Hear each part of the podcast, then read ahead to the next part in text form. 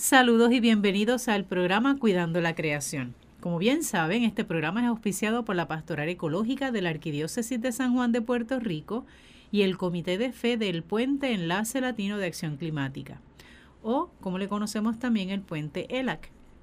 Los domingos de 1 a 2 de la tarde en Radio Paz AM 810 tenemos un espacio de diálogo interdisciplinario multisectorial de base de fe ecuménico e interreligioso desde el cual hablaremos de la realidad de nuestro planeta o la realidad de nuestra casa común, especialmente de una de las habitaciones de esa casa común que es el archipiélago puertorriqueño. El programa será retransmitido por Radio Oro 92.5 el sábado siguiente a las 7 de la mañana. Bien, esta que le habla es la hermana Alicia Viles Ríos, dominica de la Santa Cruz, y junto a un grupo de personas de buena voluntad vamos a conocer el proyecto Semilla de Puerto Rico, con el biólogo marino Alberto Iván Cotos Ramos, a quien le damos la bienvenida. Muchas gracias por la invitación. Qué bueno que estás aquí. Es la primera vez para nosotros, así que eh, promete, ¿verdad? Eh, mucho crecimiento y mucho conocimiento de buenos proyectos que se están dando en Puerto Rico. Además nos acompañan, adivinen quién regresó a la casa, David Ortiz, él me mira con cara de sorprendido, se lo perdieron. Es que no sabía si era, era, Jackie, o yo. por eso. Jackie la semana pasada. Saludos, hola a todos. y ya, ¿cómo sabes? Jacqueline ya, me había reportado antes. Jacqueline también está por aquí. Ya me había reportado antes. Eso es así, ella lleva ya una semana antes. Qué bueno, nos alegra muchísimo cuando están. Súper. bueno, gente, hoy vamos a conocer, como escucharon, el proyecto Semilla de Puerto Rico. Y yo me siento súper, súper contenta porque tengo a un compañero de profesión, biólogo marino, que no lo conocía, nos, nos hemos conocido a raíz de este programa quien es Alberto Iván Cotos Ramos. Y quisiéramos saber, Alberto, porque una de las cosas que tratamos de establecer en este programa es conocer a las personas que llevan los proyectos, ¿verdad? Para no sentir que son proyectos que suben de la nada, sino que a veces por la trayectoria de la persona, ¿verdad? Y su experiencia de vida les lleva a tomar unas opciones particulares. Y eso tal vez escuchándolo a otras personas se motiven a seguir la misma dinámica, ¿no? Aventurarse y decir que sí. Así que, Alberto Iván, ¿quién es Alberto Iván Cotos Ramos? ¿De dónde es? ¿Qué estudió? Ya sé que es biólogo marino y eso me alegra, pero más detalles sobre ti. ¿Quién eres? Pues eh, yo nací en San Juan, en Río Piedra en particular. Oh. Eh, y me he mantenido bastante tiempo rondando el área metropolitana en diferentes aspectos. Eh, pero nazco ahí y no voy a decir el año, ¿verdad? Porque no, es necesario. No, es necesario, no es necesario entrar en esos términos. Este, estudié en la Escuela República, República del Brasil, luego estuve en Guaynabo, eh, pasé a mudarme a Guaynabo con mi familia y estudié en la Escuela Superior en la Escuela Margarita Janel de Guaynabo pasé a la universidad de Humacao, a la Universidad de Puerto Rico, recinto de Humacao. Que en aquel momento era Colegio Universitario de Humacao. Colegio Universitario de Humacao, correcto, en ese momento. y estudié biología marina. Eh, en, durante ese lapso de tiempo eh, pertenecía a un cuerpo de investigadores científicos auxiliares creado por el Departamento de Recursos Naturales que tenía el propósito de que estudiantes de diversas eh, materias, no necesariamente tenía que, tenía que ser de ciencia, tuvieran la oportunidad de compartir con investigadores reales y fueran conociendo pues todos los aspectos ecológicos, ¿no?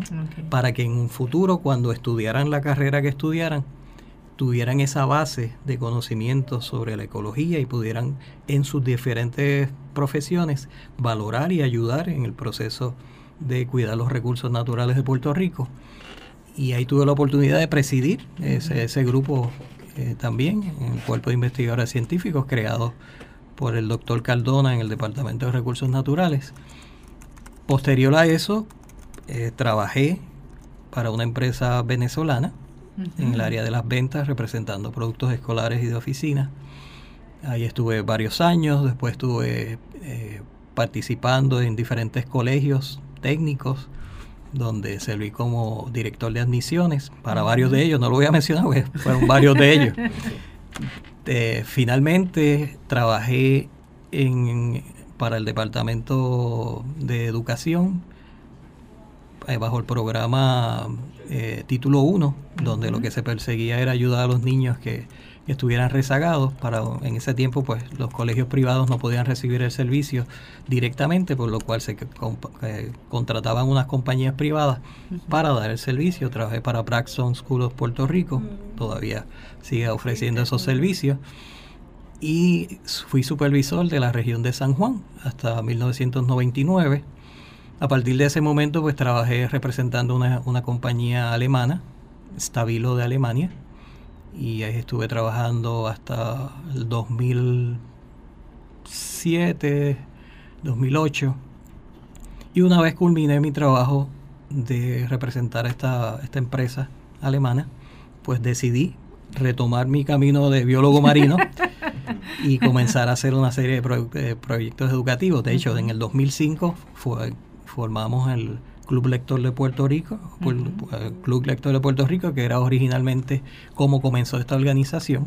En el 2005, a partir de esa fecha, estuvimos eh, dando lectura de cuentos a los niños en el Parque Luis Muñoz Rivera de San Juan, donde todos los sábados y domingos teníamos una hora de cuento para los niños con un payaso, que era el payaso Gavetín, que era el representante de la organización, y estuvimos ahí durante dos años. A partir del 2007 decidimos hacer la transición del parque a las escuelas públicas de escuelas públicas y colegios ah, y comunidades.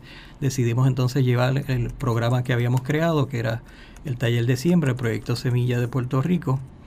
Decidimos eh, trasladar este proyecto a las escuelas y este proyecto básicamente lo que perseguía era que le dábamos unas semillas a los niños en el parque, cuando originalmente comenzó en el parque, para que los niños se llevaran esas semillas y era realmente una excusa para que los niños compartieran con sus padres. Era, ah, era buscar como excusa, porque esto se crea precisamente para niños originalmente de, áreas metropolitanas. Yo crecí, fui, fui eh, un niño que creció en el área metropolitana y me había perdido pues muchos aspectos de tener ese contacto con la naturaleza que solamente pues lo tenía cuando iba a visitar los fines de semana a mis familiares que en la parte rural de Guaynabo. Tenía esa experiencia. Pero eh, una vez en Costa Rica un viaje eh, de intercambio universitario en Costa Rica eh, me tuve una experiencia que, que, fue muy graciosa. Fue la primera vez que yo vi una carreta de bueyes este una carreta alada por, y, otra y otro el, el, buey alando el, arado no eso yo nunca lo había visto. Entonces mi, eh, y mis compañeros de aquí, que eran de, de, áreas como Cuamo y diferentes pueblos, pues eso era el, día a día de ellos. Era y entonces yo me volví loco tomando fotos. Pues, y entonces ellos se burlaron de mí por, yo estar tomando fotos de algo que se suponía. que, se suponía que yo lo hubiese visto. no, sabían que era de la losa, era de Pero yo no había, yo no, y en ese momento de Guaynabo, ¿no? De Guaynabo City. y, y entonces esa experiencia me sirvió junto con otra experiencia en la República Dominicana que de, otro intercambio universitario, habían unos niños que me hablaban de hostos, todas me narraban la historia de hostos y nosotros éramos universitarios y no sabíamos lo, no, idea. no teníamos eh, ni la mitad del conocimiento que aquel niño en las calles que por unos chelines nos no, narraban la historia de, de República Dominicana y la historia de hostos en su, eh, su intervención en... El padre, del, el padre que era el, padre del sistema educativo dominicano, ¿no? y, era, y era puertorriqueño. Y, entonces, basado en esa experiencia, eh, me di a la tarea de crear el, el, club lector, que era con el propósito de que adquirieran los niños esos, esos conocimientos, o sea, fomentar la lectura. Porque yo cuando, cuando era pequeño en mi casa, para esa época, no había internet, por lo cual en toda casa había una enciclopedia, que era el propósito para que uno pudiera tener los datos que necesitaba para la, la, escuela. Quienes, los de ahora no han vivido esa experiencia. No, no, no. Tienen idea de lo que estamos hablando, pero eso era antes así. Es otra época. y, tenía sus momentos ricos, ¿verdad? Porque a veces uno veía una imagen y se iba en, en Sí, uno viajaba, uno viajaba Pues yo durante las noches, mientras toda mi familia dormía, yo cogía un tomo de la enciclopedia y comenzaba a leerlo desde la primera página hasta que terminaba ese tomo y cuando terminaba ese tomo pues seguía el próximo. Cuando yo llegué a escuela superior, pues ya probablemente yo había leído como dos o tres veces la enciclopedia completa.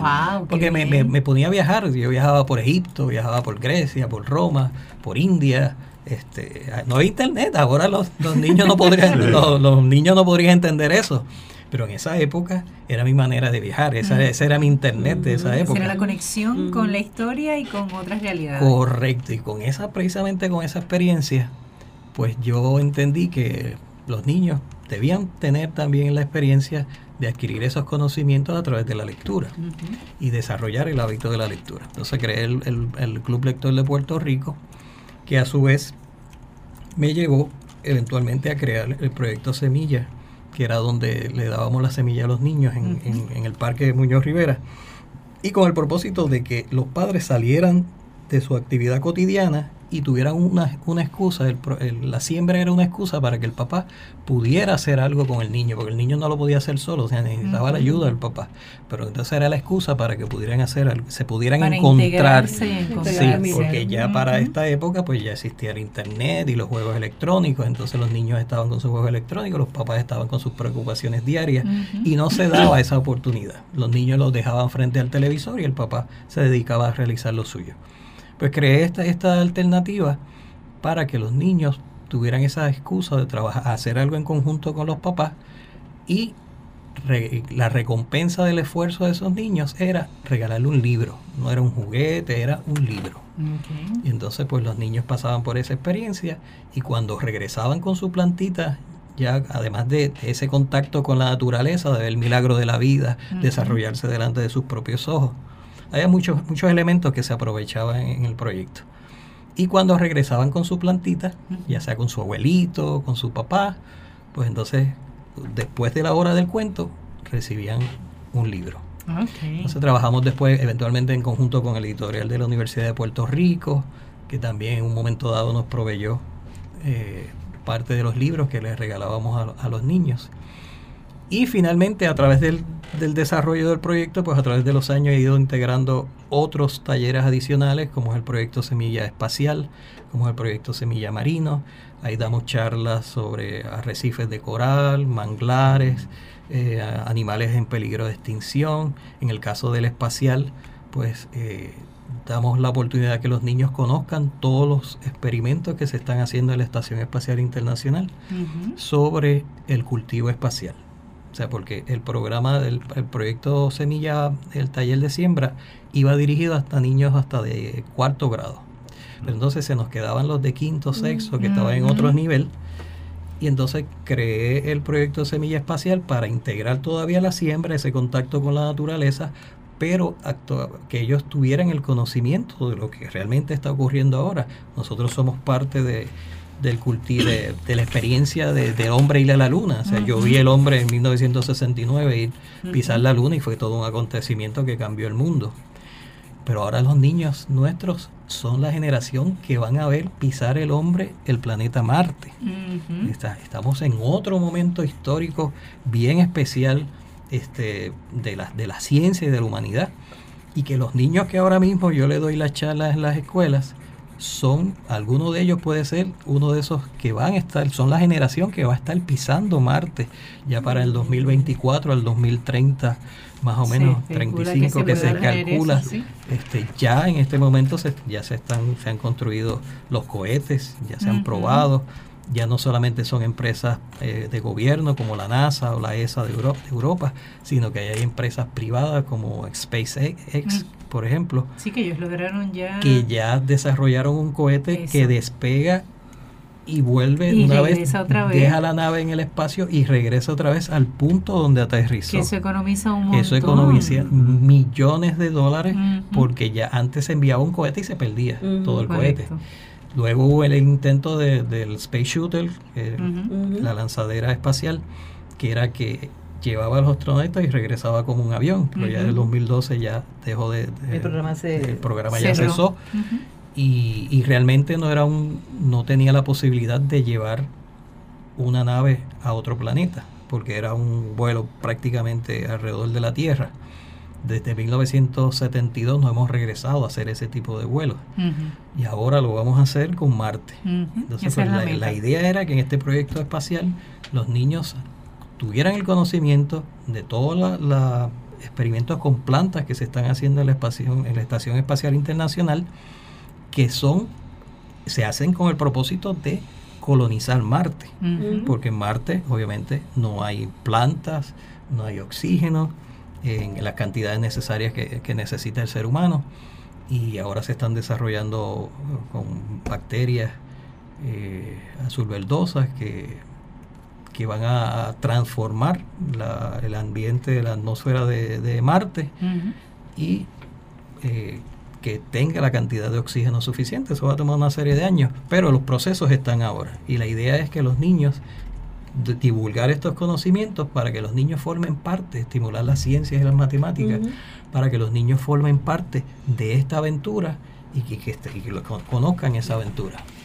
Y que ya ha habido una generación que no, que no se ha trabajado los temas de astronomía ni, ni los temas aeroespaciales ese lapso, ¿verdad? Desde mi generación a, la, a la X, a la Y, a los milenios ahora, porque al Estados Unidos no estar en terminar esos programas, pues entonces no nos es cotidiano. Esto está pasando allá por, eh, tú sabes, en, la India, está pasando en Japón, este, tú sabes, todos estos proyectos en Rusia están pasando en otro mundo. Y entonces eso como que, pues como esas noticias no se manejan acá en Occidente normalmente, a menos que sea un proyecto así muy grande, pues entonces hay muchas generaciones que, que, estos temas de, de espaciales pues no no se están tocando. Y, a los niños les encanta. No hemos avanzado desde el 72, que fue el último hombre en pisar la luna. En el 72 fue el último de los 12 astronautas que, que pisaron la luna. El último fue en 1972. Realmente no hemos hecho prácticamente nada. Nos decidimos quedarnos alrededor de la Tierra sobrevolando por los costos, ¿no?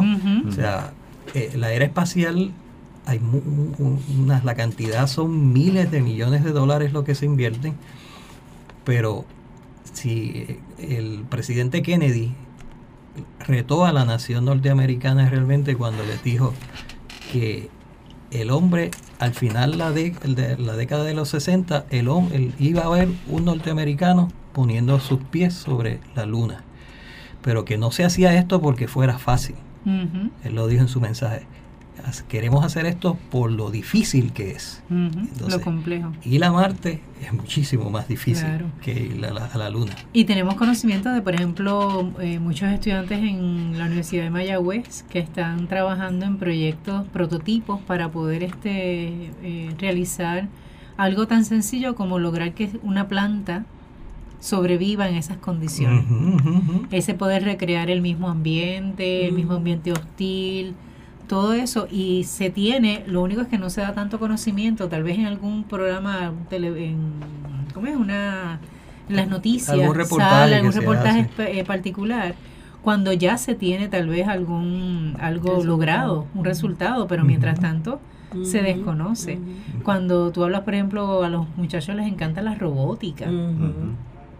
Y estar en la robótica es un paso para entrar a lo que viene siendo la era espacial, ¿no? Y todo Las sondas espaciales que tenemos en Marte. claro, el, se inicia, sí, se inicia y que primero es tal vez la lucha y la competencia, pero de ahí se va creciendo el programa, ¿no? O sea, y el proyecto de, de cómo visualizar una maquinaria que pueda utilizar unas piezas que sean rentables y que a la vez puedan ser útiles para ciertas condiciones y toda la mecánica y toda la tecnología que eso implica. Eso a los jóvenes a los más pequeños sobre todo les encanta, les llama la atención. Y tenemos que enseñarle, siempre se trabaja. Tenemos que enseñarle a los jóvenes y a los niños que las cosas hay que hacerlas no porque sean fáciles. Correcto. Hay que hacerlas porque son difíciles. Porque cuestan. Porque cuestan, ¿verdad? y, y, eso es lo que nos permite avanzar como, como humanidad, como civilización. Tratar de lograr las cosas que parecen imposibles, pero en, en el en el, en el intento de tratar de realizar esas cosas, hay un aprendizaje mm. que es el que nos permite. Por ejemplo, cuando el presidente Kennedy dijo que iban a, visitar la Luna, que iba a aterrizar en la Luna, ni siquiera se tenía la tecnología desarrollada para hacerla. O sea, esa, esa tecnología tuvieron que desarrollarla en menos de 10 años. Y en el caso, por ejemplo, de Marte, pues muchas cosas ni siquiera están actualmente, pero se están trabajando. O sea, hay gente pensando. Lo importante de inquietar, ¿no? Y la parte crear la inquietud. crear las inquietudes. Y, por ejemplo, del mismo modo que tal vez en tu caso, este Alberto Iván, una de las cosas que se, que se visualiza con esto de que estuviste leyendo enciclopedia, eso de algún modo, eso de algún modo te tuvo que haber estado inquietando, ¿no? Porque entonces uno hay cosas que uno lee, hay cosas que uno ve y uno dice libros y uno dice, wow, ¿qué sería estar allí? O qué sería lograrlo, ¿no? Entonces, cómo ese contacto, ¿verdad? Con algo tan sencillo como la información en un libro, logra también, ¿verdad? De algún modo inquietar y eso ha marcado tu vida. Sí, definitivamente, gracias a una, unos libros, las los programas que daban de Jacques Cousteau, que oh, daban en la televisión. Las gaviotas. Este, Aquí no la vio los ojos. Programas como Sijón, que daban este, Viaja al fondo del mar. Este, no dijo la edad, no, pero, ya, lo dijo. Ya yo, voy haciendo, ya yo voy haciendo la separación. y, voy siguiendo.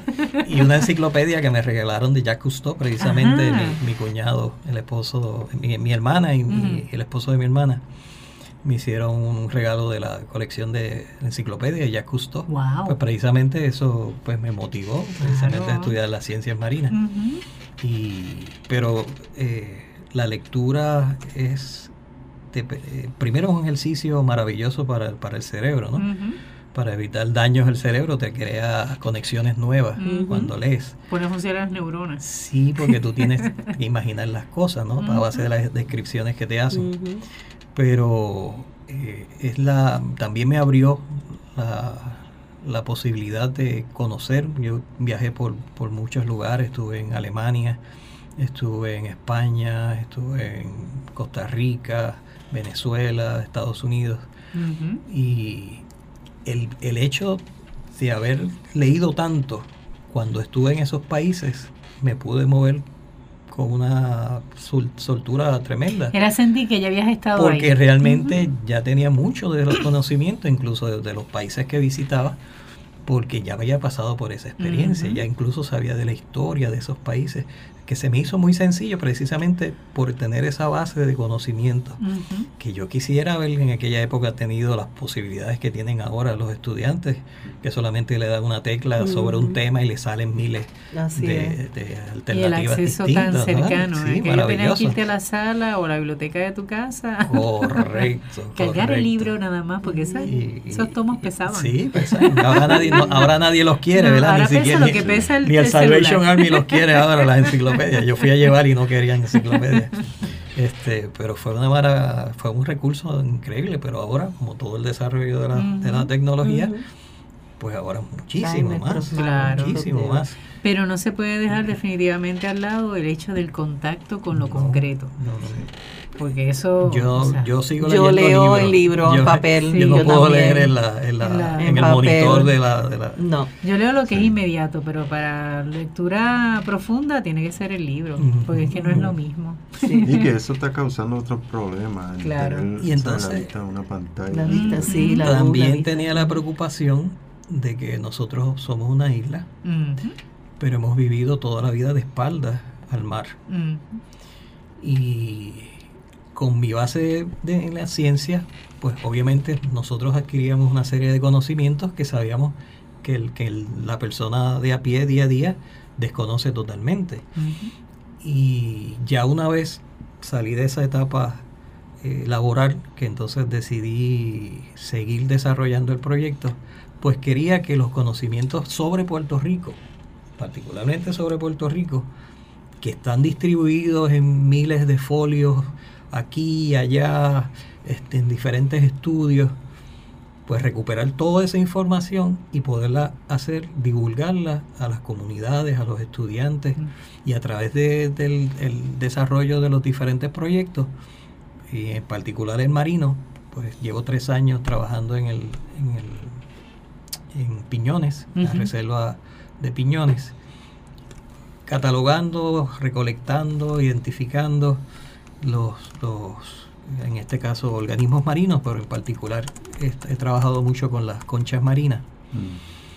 para que esta información realmente esté disponible. O sea, si yo le dijera a cualquier, si yo fuera a un salón y le diera una tarea a los niños de que me trajeran una lista de 20 conchas marinas de Puerto Rico, Hmm. pasaría un trabajo realmente horripilante, porque ahora mismo el Departamento de Recursos Naturales prácticamente la biblioteca de ellos ni funciona. Cerrado. La biblioteca Sí. virtual realmente tampoco da, no está ofreciendo, tampoco está ofreciendo los servicios y no hay un, no hay un lugar donde No hay los acceso, estudiantes entonces. puedan ir. Entonces, yo me he decidido a crear, porque no existían, pues los estoy creando, ¿no? Creando pues carteles como los que les estuve enseñando a la hermana Lisi, por ejemplo, de las conchas marinas de Puerto Rico.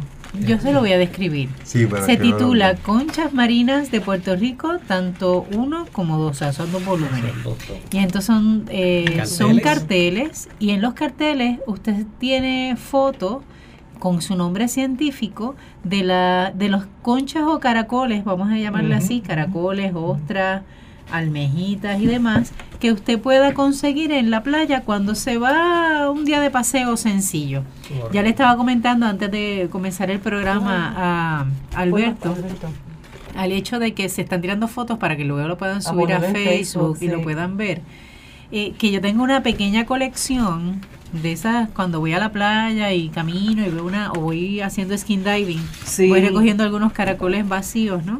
Y entonces las tengo y la tengo a mitad porque no están identificadas, que ese es el detalle. Así que este tiene ahí, es interesantísimo. No se ve tal vez en los tamaños que son este a tamaño real, ¿verdad?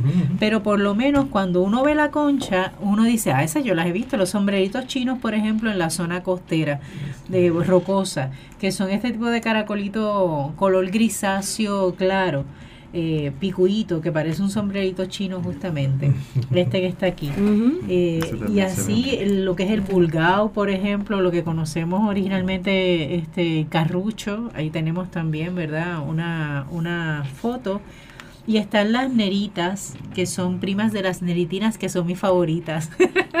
Estaba buscando a ver si estábamos hablando ahorita. Pero que me alegra mucho porque una de las cosas que me pasaba con mi pequeña colección, que está a mitad, y digo que está a mitad porque no están identificadas, y es que no es tan fácil conseguir la, algún tipo de guía de este tipo de, de conchas, porque algunas son eh, la- comunes en diferentes lugares, pero hay otras, que no. Este, hay otras que son más de acá. Correcto. Bien. Ah, pues ya tienes aquí un Sí, recurso no, que ya, van a ya, sentarse ahora a ver no, la estaba que, viendo antes de empezar el que tú programa. tienes que no esté aquí. No, y esas solas voy a dejar a ustedes. Todo este Excelente. material es para dejárselo gracias. realmente. Se lo voy a dejar a la hermana Jacqueline. Ah, no, ponemos A a la hermana ELA. Jackie. A la hermana Jackie.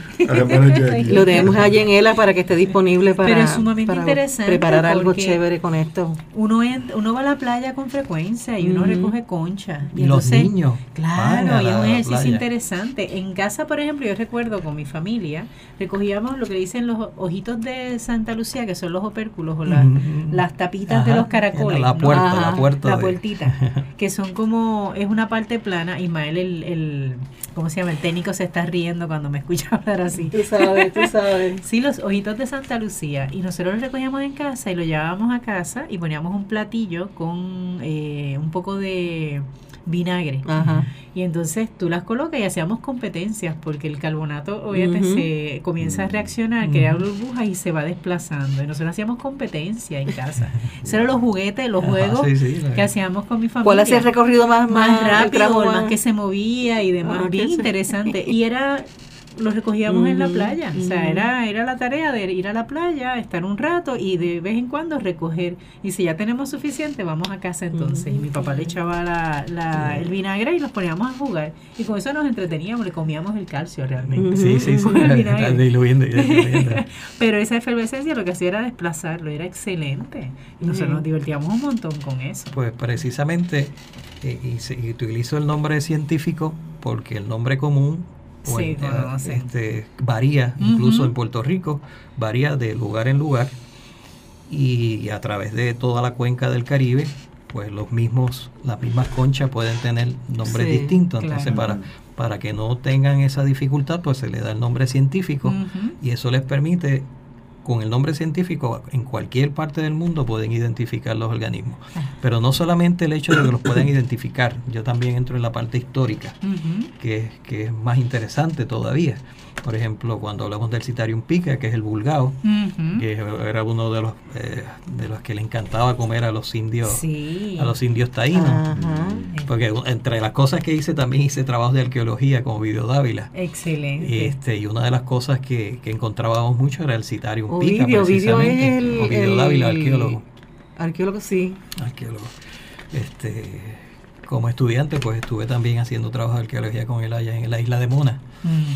Y pues entonces pues, es súper interesante porque entonces hace que los niños ah, no solamente identifiquen los organismos, sino la parte histórica que está relacionada a ella. Por ejemplo, el plicopúrpura patula, que fue el que mencionó ahora.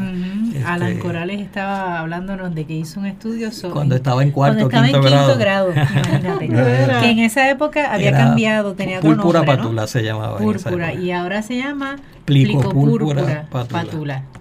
Ese es un caracol súper interesante porque pertenece al mismo género que utiliza, que el caracol que utilizaban los fenicios para eh, desarrollar el color púrpura. el color púrpura solamente lo podían usar los faraones, los reyes, los príncipes, eventualmente los, romanos, ¿no? Solamente este y el, el papa, por ejemplo, eran los que podían utilizar. se llama ahora los purpurados, que son los obispos y los este, cardenales. Solamente gente de, de muy alta nivel eran los que podían, por primero por el costo, había que matar miles de estos caracoles para obtener una onza del tinte violeta. Y en una tinta muy, es una tinta muy fuerte y una que es difícil no, de, no, de, no, cambia, no, se deteriora. no se va a deteriorar. Este, este que está, este, Ese. Este que tienes aquí. Y eh, los, los mayas y los aztecas y los mixtecos también, los misquitos, este, utilizaban, en este caso ya el nuestro, que es de nuestra área, el plicopúrpura patula, para obtener estos colores. Qué bien. Este, o sea que, que, eso es parte también de la historia, es bueno que los niños los conozcan. Tenemos este otros que se utilizaron como monedas, por ejemplo, eh, a través del mundo, caracoles que se utilizaban como monedas. ¿De veras se llegaron a utilizar caracoles como monedas, como intercambio de bienes? Sí, sí, los curis. Los curis, ¿esos cuáles son? A ver si los tengo por aquí. Vamos a tratar de describirlos un poco para que puedas ver esto que está aquí. okay. Aquí tenemos el área circularis. Okay. Pues ese tipo de esos géneros de conchas marinas alrededor del mundo completo se han utilizado como monedas por diferentes culturas. Esa parte no la sabía. sí, o sea, como un bien intercambio de bienes. Correcto, correcto. En, el, en los incas, los mayas, los aztecas los utilizaron también. En otras partes del mundo también se utilizaron como moneda. El, el, el, el, el estoy aprendiendo, déjeme decir, esa parte no la sabía. El carrucho que tenemos también nosotros, que es el, la concha marina de, de mayor potencial comercial en, en, la, en la cuenca del Caribe, pues también nosotros la tenemos. y, y, y, era el que utilizaban los los indios taínos como fotuto o botuto, que llamaban así, para comunicarse entre ellos. En otro lugar tenían los cuernos, este tenemos aquí, era un caracol. Cuando llegó Colón a nuestras aguas, se quedó sorprendido. Precisamente, es un, artículo que escribí recientemente para una revista de, los Reyes Magos de Vieques, que participó todos los años. ¿Cómo es? ¿Reyes Magos de Vieques? Sí, el Festival de Reyes Magos de Vieques lo hacemos siempre el 7 de, de enero en, en, Vieques. En esa actividad le llevamos libros a los niños, juguetes, este, actividades, talleres. Eh, pues precisamente escribiendo para la revista, haciendo un estudio histórico, eh, Cristóbal Colón quedó sorprendido por la abundancia de peces y recursos marinos que tenía Puerto Rico, que de hecho desde esa época ya mencionaban que era una isla hermosa nuestro, nuestro país siempre ha sido hermoso. desde esa época, ellos, todos los, los cronistas de la colonia, siempre mencionaron, destacaban lo hermoso que era la isla, nuestra isla.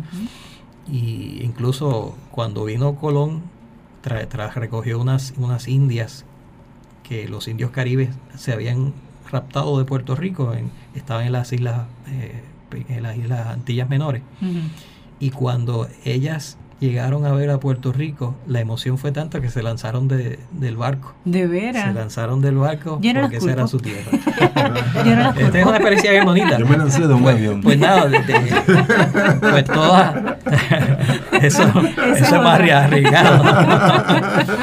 Pero que todas estas historias yo las busco para que los niños no solamente sepan el aspecto eh, técnico, ¿no? De saber un nombre científico, pero que sepan la historia que está involucrada. Los, re- los indios taínos, yo en ese, en ese reportaje, Mm. en ese artículo, escribo la cantidad de conchas marinas que consumían los indios taínos Qué bien. que, que se queda aquí prácticamente lo único que consumimos ahora es el carrucho y, y el consigue. básicamente que Y esa lo- investigación, Albert, ¿la haces de yendo a las crónicas del archivo general? no yo, ¿Dónde yo fue como, hay, como ya como ya hay libros que han, han hecho ese trabajo. Ah, pues entonces yo extraigo de esos libros Ya. este, esa información Y este, y entonces pues no, no- no tengo que ir al archivo porque allí usualmente son para investigadores que se dedican a eso que tienen más acceso a esto pero como ya muchos de ellos han, han redactado esta publicado. información Ah, eh, para, para cuando se celebró los, los, el eh, los 500 años, de, de la visita de, los españoles a Sí, de la conquista, ¿no? 93, Este, 92, eso fue en el 92, 92, ¿verdad? ujú. pues se, que se- salieron muchas publicaciones Ah, y entonces gran parte de esas publicaciones yo las tengo y reco- recopilé información de diferentes eh, recursos y, y hay un estudio precisamente que se ha hecho en las islas en las islas las Antillas menores ya un estudio científico donde se identifica en estos los donde ha encontrado los, los- donde los indios echaban eran sus basureros no donde depositaban su, su basura. Han logrado identificar a través de, de estudios micro- eh, microscópicos ¿no? Y análisis científicos han determinado todos los organismos que ellos consumían Qué bien. ¿Cuál era la dieta? Ahí claro. era la dieta, Era la a través de, la de dieta. investigaciones arqueológicas, pero ya mucho más modernas, utilizando este tipo de equipos. Y ya han podido determinar todos los organismos. Y, y- y ese estudio, yo eh, tuve acceso a él. Y precisamente pues hago un listado de todos los organismos, todas las conchas marinas y, y en peces y organismos marinos que consumían los taínos. Y es realmente increíble. O sea, nosotros Qué no bien. llegamos ni a una ni a un por ciento de todos los organismos que ellos consumían. Y todo eso, toda esa información que yo logro conseguir, pues trato de hacerla eh, accesible precisamente a, a los estudiantes. Qué bien. Estás escuchando, aprovechamos para indicar que estás escuchando el programa Cuidando la Creación por Radio Paz AM 810 los domingos de 1 a 2 de la tarde y que se retransmite los sábados de 7 a 8 de la mañana desde Radio Oro 92.5 FM. Aprovechamos para saludar a don Luis Garden Acosta Desde Nueva York que nos York. escucha, aunque está medio delicadito de salud, Delicadito de ¿verdad? salud, so- Está escaso de salud, diría una de mis hermanas de comunidad. Sí, le enviamos vibras buenas Sí, y, y en oración y- también oración. con él y con su familia, ¿verdad? Sí. En este momento aprovechamos para saludar a la gente de Cataño, los de Corozal, Santurce, los de Dorado, ¿está bien? especialmente los de San Carlos, la comunidad San Carlos y el colectivo Guaquiá, a quienes más tenemos que saludar. Hay el grupo que preparó y coordinó todo el encuentro energético Ah, sí. Ay, del pasado fin de semana, que fue en la Sí. Universidad Interamericana de Derecho, que estuvo espectacular. Se llevaron Sí. cinco. No, no, no, David, este, hubo unos, unos, unas presentaciones de, de, de la parte comunitaria que este, hasta, hasta una estudiante, una residente de Guayama, de verdad que me conmovió de toda la, La problemática y la experiencia que están viviendo allá. Según me enteré, la Universidad Interamericana subió las presentaciones, Sí, las grabaciones. Sí, están en, Están- están, en video. están Pueden en entrar a. Facebook también y Por ver los videos otra vez. Para Ah, poder se están haciendo unos cortos que se van a trabajar para como achicar las presentaciones y, que se, y que Se la van a editar. ver. Sí. Pero sé que ya lo subieron algunos porque alguien que nos escucha, Joan Negrón, a quien le damos eh, saludos a ella y a su familia desde Corozal, nos escuchan los sábados especialmente. Eh, me comentó de que habían subido ya se... Sí, se estuvieron grabando todo el tiempo, los Así dos que eso es muy bueno y eso es una gran, gran noticia. Recuerden que nos pueden contactar por la página de Facebook Cuidando la Creación y pueden llamar también a las oficinas de ELAC Al 787-545-5118 ¿Y al? o 787-545-5119. No, esto es un triunfo de ¿Lo verdad, aprendió? señor. Gracias. Se lo aprendió de memoria ya. Por ahora no hay movie night. Por ahora no hay Movie Night, la Muy Movie. Night empieza en enero y tenemos unas propuestas y lo estamos Sí. dialogando. Hay, hay buenas propuestas para ver, Muy documentales, está bien. Así Sí. que nos despedimos de la gente de Facebook Live que también nos están escuchando. Gracias. Ahí Jacqueline está tratando de meter el leito donde es que toca, ya lo hizo, muy bien. Así es. Bueno, y hemos estado eh, dialogando y conociendo a Alberto Iván Coto Ramos, quien es biólogo marino, y también ha desarrollado el proyecto Semilla de Puerto Rico. Hemos conocido un poco de su trayectoria, ¿verdad? De quién es, como de costumbre, pero también eh, conociendo un poco sobre este proyecto Semilla de Puerto Rico, sus inicios en el Parque Luis Muñoz Marín, en esto del Club de Lectores de Puerto Rico, y cómo eh, teniendo experiencia siempre en el área de la educación, que eso me llama la atención. Y en biología marina tengo que hacer la, la aclaración, en Humacao se trabaja mucho con la educación marina. Así que ha sido fiel a su profesión, Sí. qué bueno. Los eh, profesores y compañeros eh, de Humacao, ¿verdad? Deben de sentirse orgullosos. Un saludo a Lesbia. Ay, sí. Y a Rufo, por Sí, a ejemplo, y a Rufo también, García, sí, que nos escucha, y sobre todo a Alida Ortiz. Ah, cariño. sí, sí, Mi profe. sí, mi Y profe la también, y mía. la mía también. ¡Wow! La mía Sí, también. Qué excelente. sepa tiene esa señora. Déjame decirte, yo puedo comprender y para mí es muy natural entender que en el caso, por ejemplo, de Alberto Iván, que no conozco su relación, cuán cercana o cuán distante haya sido con Álida, pero yo Muy sé que la educación que recibimos, todos los que nos graduamos en biología marina en Humacao, fue de excelencia. Y no era simplemente el conocimiento eh, en la técnica y en el conocimiento en la parte científica, sino también esa conciencia social. Ujú. y esa conexión con la con, con lo cultural, con la historia. Por ejemplo, eh, Seda García con los trabajos de eh, desarrollo de recursos costaneros y demás, cómo utilizábamos un área, por ejemplo, Humacao, y cómo se puede desarrollar trabajo de impacto marino con la sociedad, con los pescadores, con los vecinos cercanos al muelle, eh, hasta trabajar eh, casi hasta con la isla de, de Punta Santiago. ¿verdad? La isla de los monos que ahora le dicen. Y era, era importante y es vital el reconocer esa integración, no solamente del conocimiento, sino también esa integración con la cultura, con la historia, con los problemas sociales, con las posibilidades de desarrollo también. Así que escuchar a, a Alberto, para mí es, me siento pues muy cómoda porque es, no puedo esperar otra cosa, definitivamente, no puedo esperar otra cosa de un, de alguien que se haya graduado en biología marina en Humacao. No digo nada de Mayagüez porque no conozco mucho, pero los de Humacao los conozco Oye, bien. y es interesante los trabajos que ha seguido haciendo Lesbia con el Correcto. programa SIGRAN, educando Sí, a los así, maestros y a los estudiantes para que prosigan con esa concienciación eh, ecológica. Definitivo, y esa conexión, si hay algo yo lo tengo como, como uno de mis fuertes, es esa integración y ver la vida desde lo que es, por ejemplo, la, la montaña, el llano, la costa y el océano. O sea, esa conexión, y es una conexión que también uno la tiende a hacer en su propia vida. O sea, esa conexión constante. Lo que ocurre en la costa viene de más arriba. Ujú. ¿Está bien? Así que esa conexión y esa, ese sentido de, de analizar las cosas no en fracción, sino viendo el conjunto, hace la diferencia. Y eso de verdad que los que nos graduamos allí lo hemos adquirido y uno lo ve, o sea, yo escucho a compañeros y amigos que se graduaron en biología marina en Humacao y esa es la constante. No se vive de forma aislada, siempre es en conjunto, Sí, viendo más allá. Y escuchando a Alberto Iván, definitivamente yo me siento, olvídate, en mi casa. Súper cómoda, de verdad. Y nos ha estado presentando, describiendo por lo menos uno de los carteles que ha trabajado, ¿verdad? Eh, el de las conchas marinas de Puerto Rico. Y cómo no simplemente enseñarle al, al niño y al joven sobre el nombre de los científicos de las conchas marinas puertorriqueñas, sino que también la historia y un poco de la conexión que hay con nuestros antepasados, en este caso los indígenas, eh, y cómo eh, nos conecta con una historia más allá de lo que conocemos, ¿verdad? Desde que nacimos.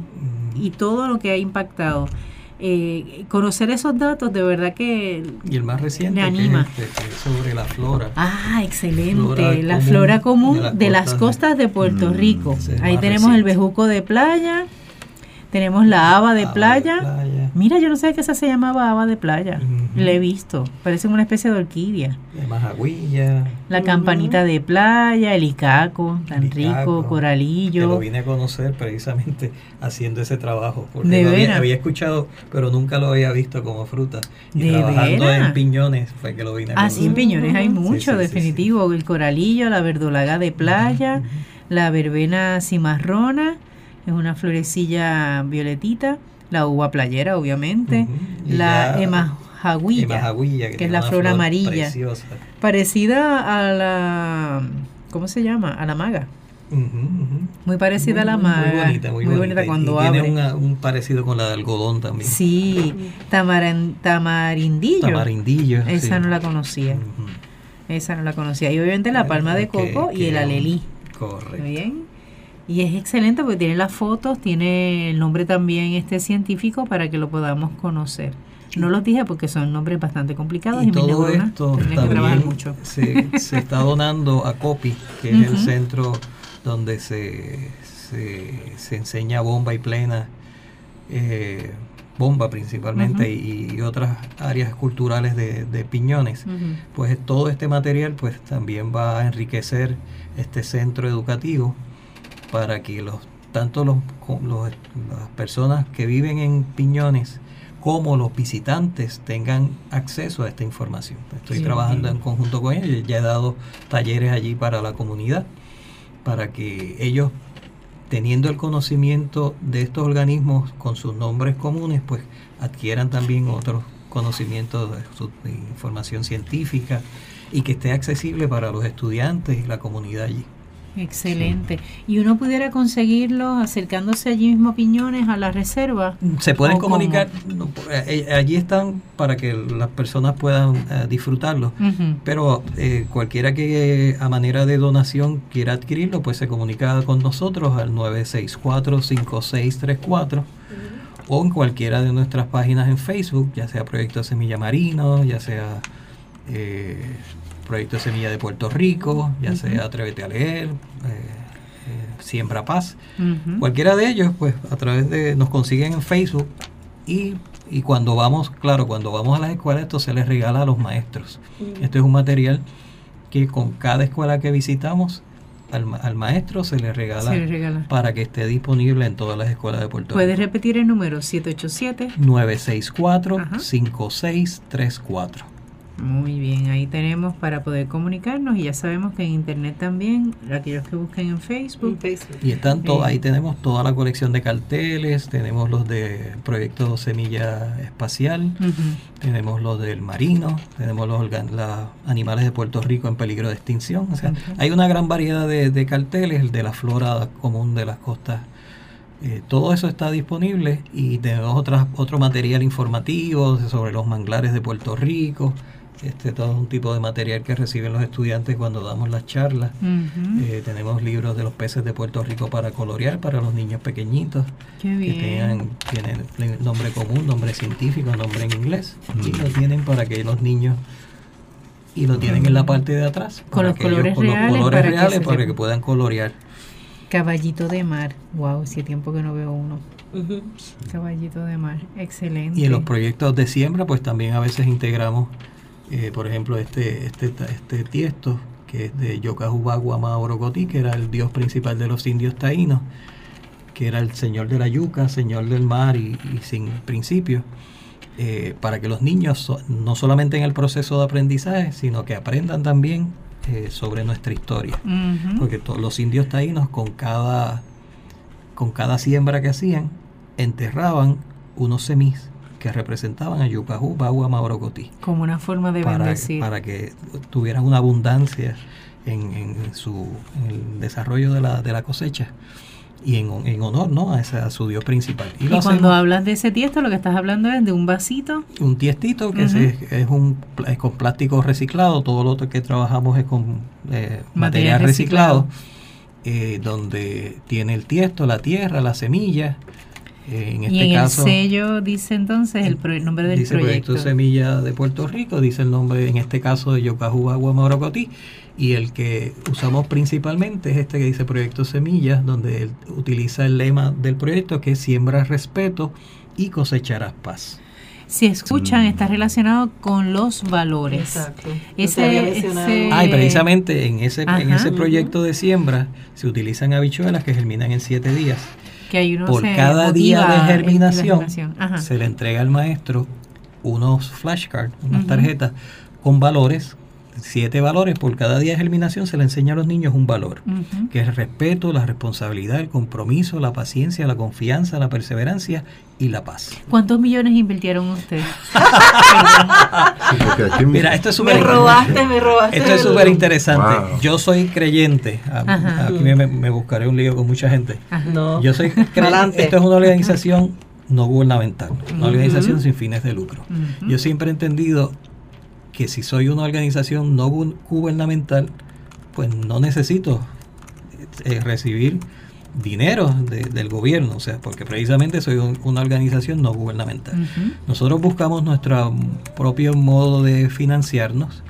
Sí también aceptamos, pues hay empresas que han apoyado este esfuerzo, este, como- Donativo. como a través de donativos, pero buscamos generar nuestros propios fondos y no, de- no de- dependemos absolutamente del gobierno, absolutamente para nada. Y, y todo el material que preparamos también es un, preparar, un material que generamos nosotros.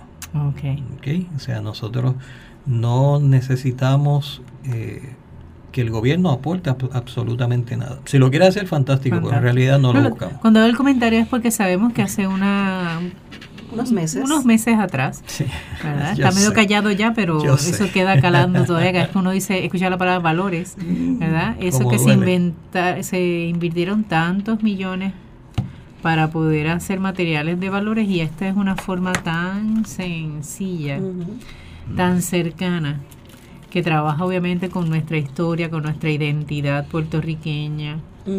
Así que Conlleva mucha... Conlleva, claro que sí, mucha preparación. preparación, mucho esfuerzo, muchas horas de estudio. y que tampoco uno niega, ¿verdad? Que lo que hayan traído sea bueno. Pero a veces hay que mirar, ¿verdad? Lo que está la mirada por la casa. Pero no hay millones aquí. No, lo sé, me imagino, pero es un concepto excelente. Y eh, entrando en contacto con ustedes, entonces ustedes le pudiesen este, proveer estas alternativas por lo menos a los maestros. Sí, a cada, Eh, cada visita que se hace a, la- a las escuelas o, los- o los colegios o comunidades, se le entrega un set de eh, los carteles Muy para bien. que estén disponibles para los niños. ¿no? Excelente. ¿Y se puede mover por todo el archipiélago? Visitamos todo, todo Puerto Rico. Perfecto. Todo Puerto Rico. Bueno, ya, Este, ya escuché que va Vieques, así que Sí. Viendo- hasta en, en- en Lares, en este, pues, esta, esta área de, de barrio de Lares. El Castañer. Castañer, yo en Castañer. Castañer, en que casi es un en pueblo. varias ocasiones, que estoy llegando casi a Junta. Ujú. Este, o sea que realmente visitamos toda la isla. Excelente. Donde se nos solicita los servicios, ahí estamos.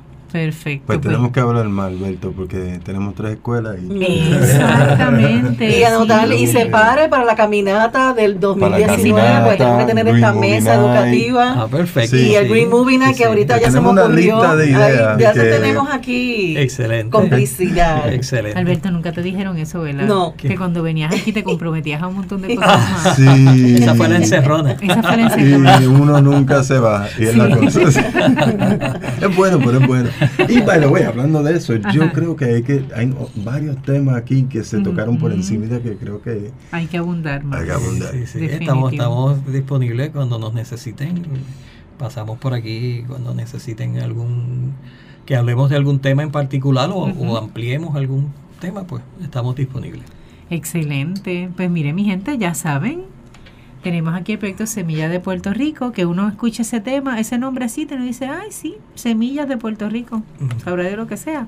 Pero cuando uno entra al proyecto, realmente se da cuenta que es mucho más amplio. Como ella dijo, ¿Verdad? vamos desde la tierra hasta, hasta el espacio. eso Ah. es así, esa conexión y esa integración, porque así somos, ¿verdad? Seres integrados.